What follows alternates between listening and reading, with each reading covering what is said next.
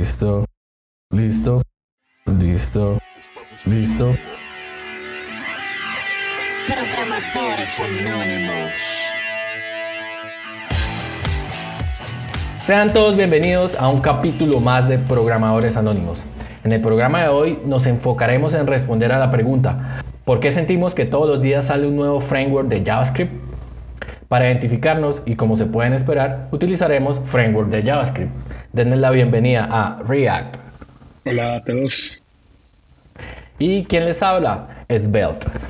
Entonces, para iniciar nuestra conversación alrededor de esto, eh, quiero preguntarle, ¿cuál crees, React, que ha sido el framework, o cuál es el framework que conoces que ha salido recientemente?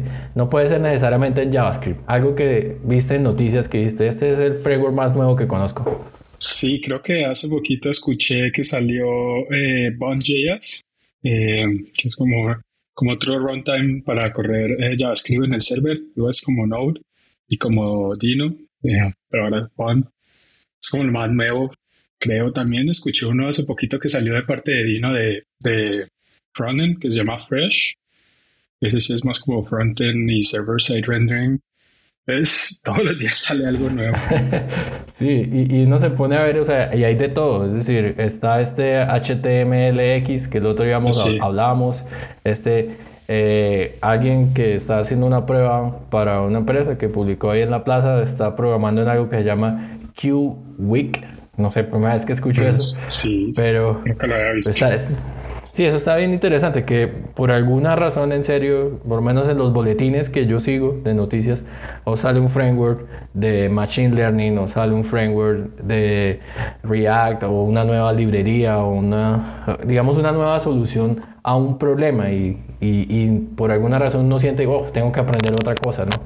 Sí, eh, sale, ¿no? Y, en todo la, o sea, no solo de JS o en todas las, en las áreas, o sea, también todos los días o todas las semanas sale un nuevo reemplazo de C, que Hair Language, que Vale Language, que Odin, que SIG, que entonces van saliendo todos los días lenguajes reemplazando algo. Ah, Carbón salió como hace dos días para reemplazarse más más. Entonces, sí. sí.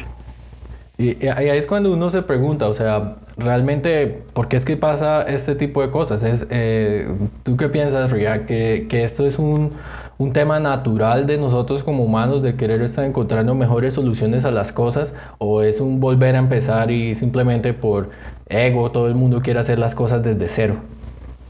Yo creo que es como una mezcla, no, no creo que haya una que sea solo una opción o la otra. Creo que va mucho también en la complejidad que estos eh, frameworks o lenguajes eh, tienen. A veces son tan complejos sus, sus internals que, que si yo llego al punto en que necesito cambiarlos o que necesito aprenderlos lo suficiente para mi aplicación, básicamente es más fácil escribir un framework desde cero. Entonces, y siempre empiezan con la con el objetivo de ser más simple que React, como React pero más simple, o como como C++ pero más fácil, o tan rápido como C pero tan ergonómico como Python. Entonces, eh, siento que eso es como lo, usted busca algo que, que, solucione el problema que usted tiene y ya hay algo que lo hace, por ejemplo, o React o el framework de moda que está en ese momento, pero le hace falta algo o es muy complejo, entonces usted quiere una versión más simple, pero para poder llegar, ya luego usted más adelante se da cuenta que para poder llegar a eso tenía que tener la misma complejidad Claro, es que eh, es algo que en, un podcast que estuvimos hablando sobre la legalidad en el copyright detrás de las cosas, yo me preguntaba si realmente existen infinitas soluciones a un problema dado, ¿no? Porque si uno se fija, digamos, las librerías que se enfocan en sacar el Virtual DOM, este, tienen, tienden a generar ellos mismos su propia solución para iterar más rápido e identificar cuál es el nodo que tengo que actualizar. O si me voy por el lado del server-side rendering, si hago hydratation o si mando toda la aplicación completa y todos se enfocan en una parte diferente. Pero al final no sé si pueden existir infinitas soluciones como para tener un framework para cada cosa. No sé qué piensas. Yo creo que es difícil converger en una solución eh, para cosas porque siempre está los detalles del, o sea, hay como una solución genérica que puede solucionar parte de mi problema, pero luego ya están los detalles donde ya no, no, esa solución genérica no es 100% eh, buena, entonces tengo que empezar a cambiarlos. Por ejemplo, los, eh, algo que me viene aquí a la cabeza en este momento son los algoritmos de, de ordenamiento. Entonces, eh, están los que son, cierto, que tienen menor complejidad, entonces que el merge sort o el quick sort o así, pero luego salen los posts donde para cierta data específica, en cierto contexto, en cierto dominio, el bubble sort resultó ser más rápido que el merge sort. Y sacan el paper y lo publican y dicen por qué, las razones, que porque la data tenía esta forma o así. Entonces, em, creo que eso también pasa en casi todas las soluciones que intentamos dar, ¿no? ¿Qué pasa? Y, es que tiene pues bastante sentido. Igual nosotros vamos evolucionando con la tecnología. Y eso que no nos hemos puesto a hablar sobre los drivers, ¿no? Porque finalmente nosotros estamos comunicándonos con el hardware para hacer posibles las cosas. Y, yo no sé, por ejemplo, porque nunca he tenido la oportunidad de programar a nivel de drivers y de interactuar directamente con el procesador, si este fenómeno de generar frameworks de trabajo para hacer más fácil desarrollar instrucciones de procesadores o instrucciones de GPU exista aunque pues desde mi ignorancia ahorita diría que pues sí, si cambian los procesadores y cambian las cosas, debería existir incluso a nivel de hardware este un marco de trabajo que me permita más fácil poder desarrollar las cosas en que nos basamos y, nos basamos y no falta alguien que quiera cambiarlo todo y hacer una forma más fácil que o más rápida o más de lo que de lo que sea eh, para solucionar esos problemas. Sí, siempre uno como obviamente en lo que está trabajando en el día a día es como lo que más se entera. si uno está haciendo JS todo el día, se da cuenta que sale un framework nuevo cada día, pero, pero pasa en, todas las áreas como decíamos al principio. Justo usted acaba de decir que, el driver y me acordé como de no a veces dice, no, pues los sistemas operativos ya eso está solucionado, es Linux, Mac y Windows y ya, no hay más. Y hace poquito nos salió este que se llama Hubris, eh, que es un sistema operativo open source, pero como para también ciertos eh, dispositivos específicos. Y, eh, está Fuchsia, que es un sistema operativo también open source desarrollado por Google. entonces, es, o sea, todos los días eh, sacando cosas nuevas que obviamente tratan de suplir ciertas necesidades que de cierta forma el, el, la solución original o lo hacía muy complicado o, o no lo hacía ergonómico o lo hacía de pronto más complejo, más difícil. Claro, y finalmente también pues otra cosa que se me ocurre es que al final los problemas que estamos tratando de resolver con, eh, con, con software pueden ser diferentes y yo podría por ejemplo sacar un framework que me haga que mi proceso de desarrollar X cosas sea muchísimo más rápido. Se me ocurre, si por alguna razón yo lo que estoy haciendo es sacar tiendas, ¿sí? entonces yo puedo colocar un framework como lo hizo Shopify. ¿sí? Eh, y ese tipo de cosas este, pues se vuelven un framework y la gente empieza a trabajar sobre ellas y están resolviendo un problema en específico. No necesariamente yo saco un framework porque quiero hacer el más rápido, eh, quiero hacer este, la mejor solución o que sea el más robusto. No, al final yo puedo sacar un framework que me permita resolver un problema específico en el cual he estado trabajando y con ese framework automatizo un montón de cosas y pues me ahorro una cantidad de trabajo infinita. Pero ah, ahí creo que surge la pregunta, ¿cree usted que deberíamos seguir sacando más frameworks o que, es saludable que salgan tantos frameworks todo el tiempo o, o, como que deberíamos, o si digamos pudiéramos vivir en el mundo perfecto y, y pudiéramos decir eh, cuántos frameworks al año tienen que salir o, o qué sería, como porque, porque sí, la verdad es que hay un exceso, me parece a mí, que hay, hay muchos que están como obviamente rondando alrededor del mismo problema o el mismo dominio cada uno obviamente lo aborda de forma distinta con unos trade-offs distintos, pero, pero necesitamos uno más, necesitamos otro. Es, bien, bien complejo que uno se pone a pensar eh, cuántas posibles cosas necesita para solucionar algo y si existe un número finito.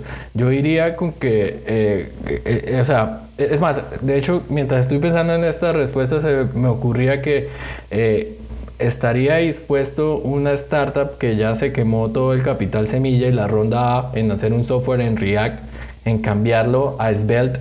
Porque Svelte es más rápido, por ejemplo, nada más por eso. Eh, Entonces yo diría que, o sea, naturalmente vamos a converger a ciertos frameworks para el problema que yo tengo y es imposible que, que un framework vaya a tomar el papel del otro porque es que ya se invirtió demasiado dinero en las soluciones que se escribieron sobre ese framework. Entonces si salen nuevas cosas y a menos de que sea algo súper mega revolucionario, eh, va, va, a ser, va a tomar la nueva, la nueva partida y va a seguir eso. Lo que sí me parece valioso de que salgan nuevos frameworks es que seguramente proponen nuevas ideas y los desarrolladores de los frameworks que ya están siendo utilizados podrían como repensar su solución y hacer parte features de ese, ese framework que salió y hacer que pues siga creciendo el mismo framework. Entonces por eso diría que ponerle un límite no bien porque también se vale experimentar y ver qué tipo de cosas pasen y quién quita que terminen siendo parte de otros frameworks y haciendo crecer pues los frameworks por así tradicionales pregunto si en realidad estamos solucionando más problemas y problemas más difíciles que los que se solucionaban antes y y si las soluciones que teníamos antes solucionaban esos problemas, entonces ¿por qué necesitamos tantas nuevas soluciones o nuevas ideas? ¿Y cuántas de esas ideas son realmente nuevas o revolucionarias y no son más de pronto un reencauchado de, de una idea antigua o de un framework viejito? Por ejemplo, ahora viendo como el renacer de los eh, static site generators, ¿cierto? Con Fresh y, y Next y, y, todos moviéndose un poco más hacia el server, incluso server components en React.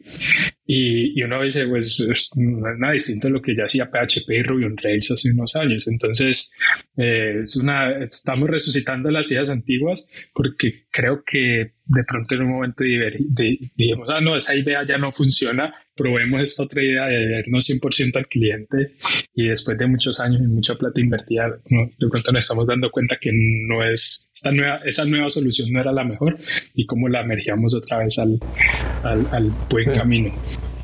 Y, de hecho también hay, hay, varias cosas que se me ocurren ahora. Por ejemplo, la tecnología va evolucionando, los computadores van siendo más rápidos. Entonces vale la pena invertir tiempo en super mega optimizar un framework si vamos a tener máquinas que simplemente los van a poder correr más rápido porque son más rápidas y para qué va a, resolver eso, ¿no? Eh, Pero mira que eso, eso, eso creo que que ese es un problema sin, todavía sin resolver. O sea, las máquinas son más rápidas, pero el software también a la vez es más lento.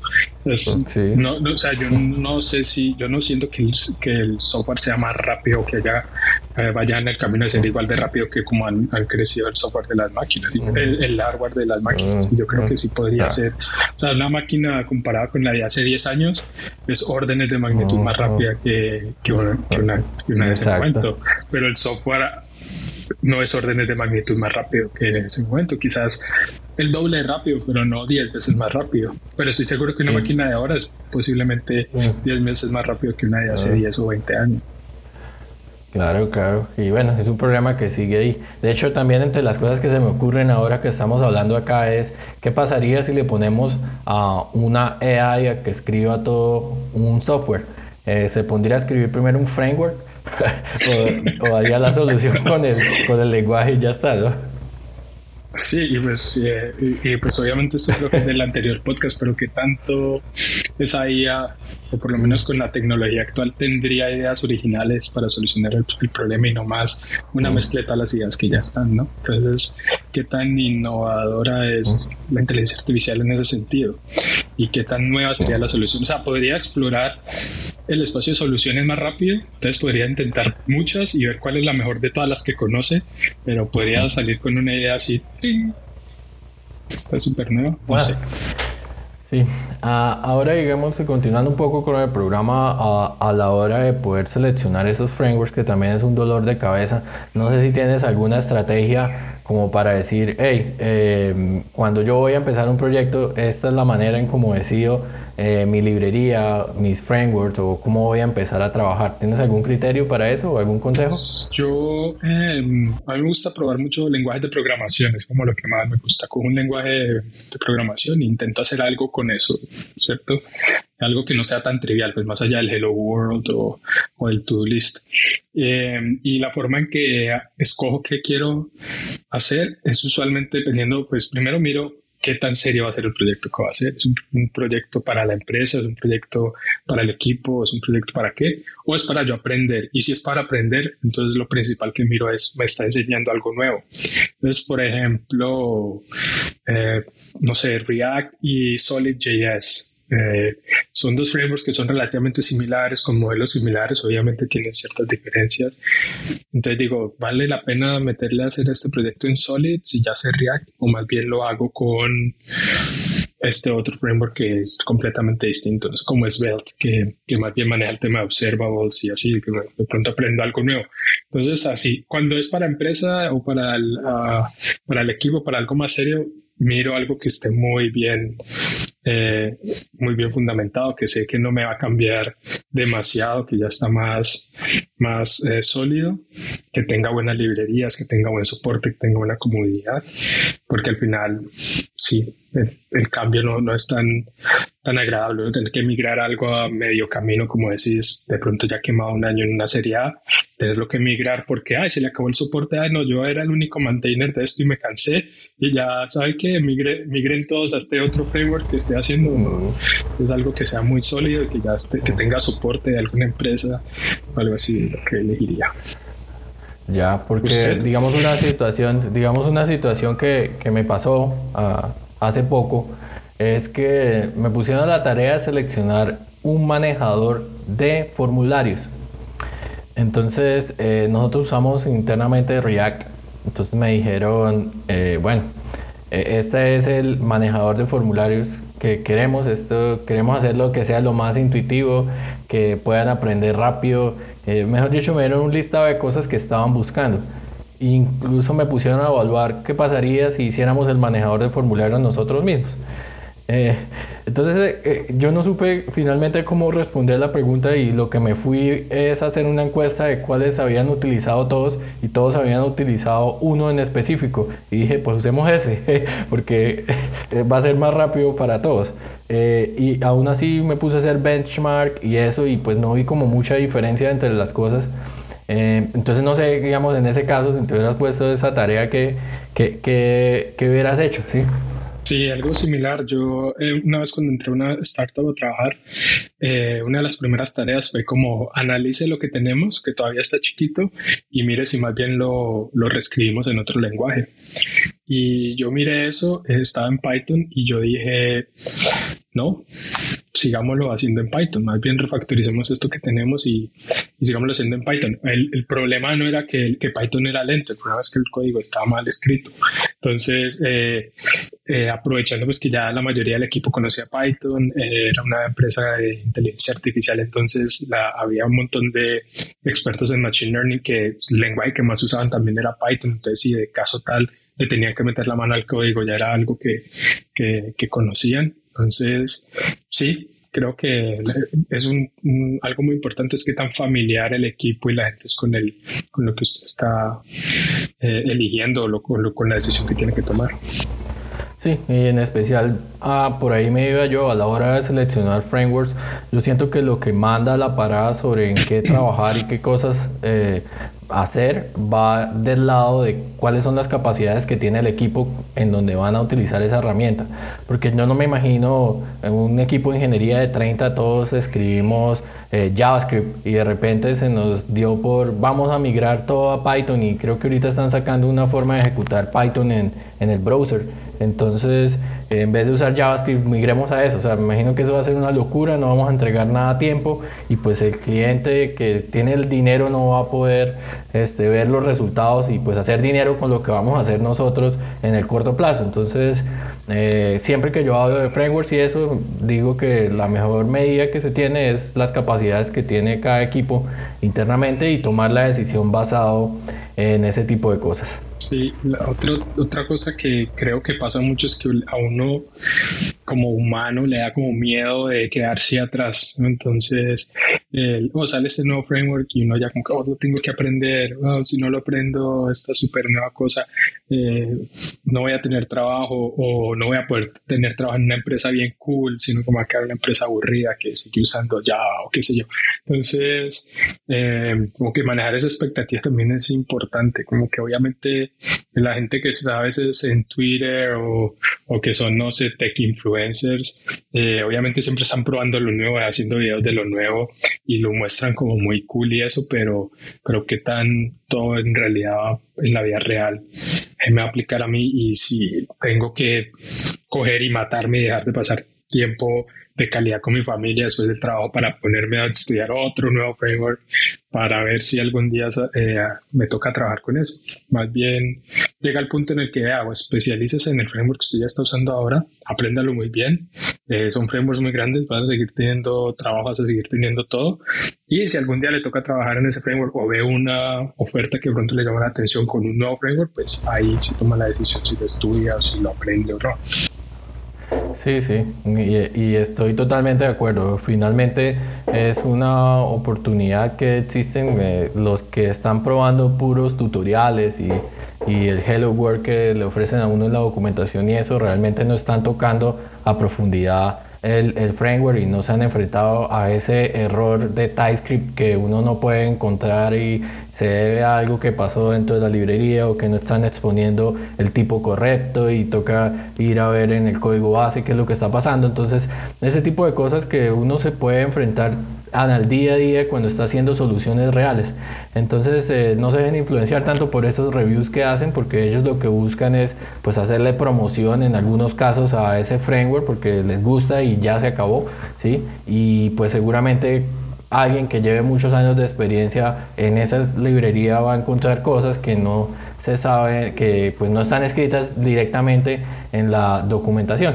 Eh, en especial yo, digamos, para resumir, eh, pienso que React tiene una comunidad ahorita muy buena, se está tomando el mundo y si es en la parte de UI, incluso eh, combinando con estas soluciones que ofrecen Vercel, que en su momento, pues en, en, una discusión hablamos si era un meta framework o no, ese tipo de cosas, pero eh, al final se vuelven que eh, están usándola y van a poder acelerar el desarrollo de productos que necesitamos hacer muy rápido configurando el servidor y eso y toman ciertas librerías para eso. Y, y la solución genérica no existe. Eso es lo último que quería decir. Eh, un framework que me sirva para todo pues eso no lo voy a encontrar y para web pues ya hay varios y pues Profesionalícense en el que ya saben que seguramente encontrarán trabajos. Hasta los programadores de COBOL les están pagando bien hoy en día, sí, ¿no? Sí, sí. Así es. Creo que es una buena reflexión. Listo.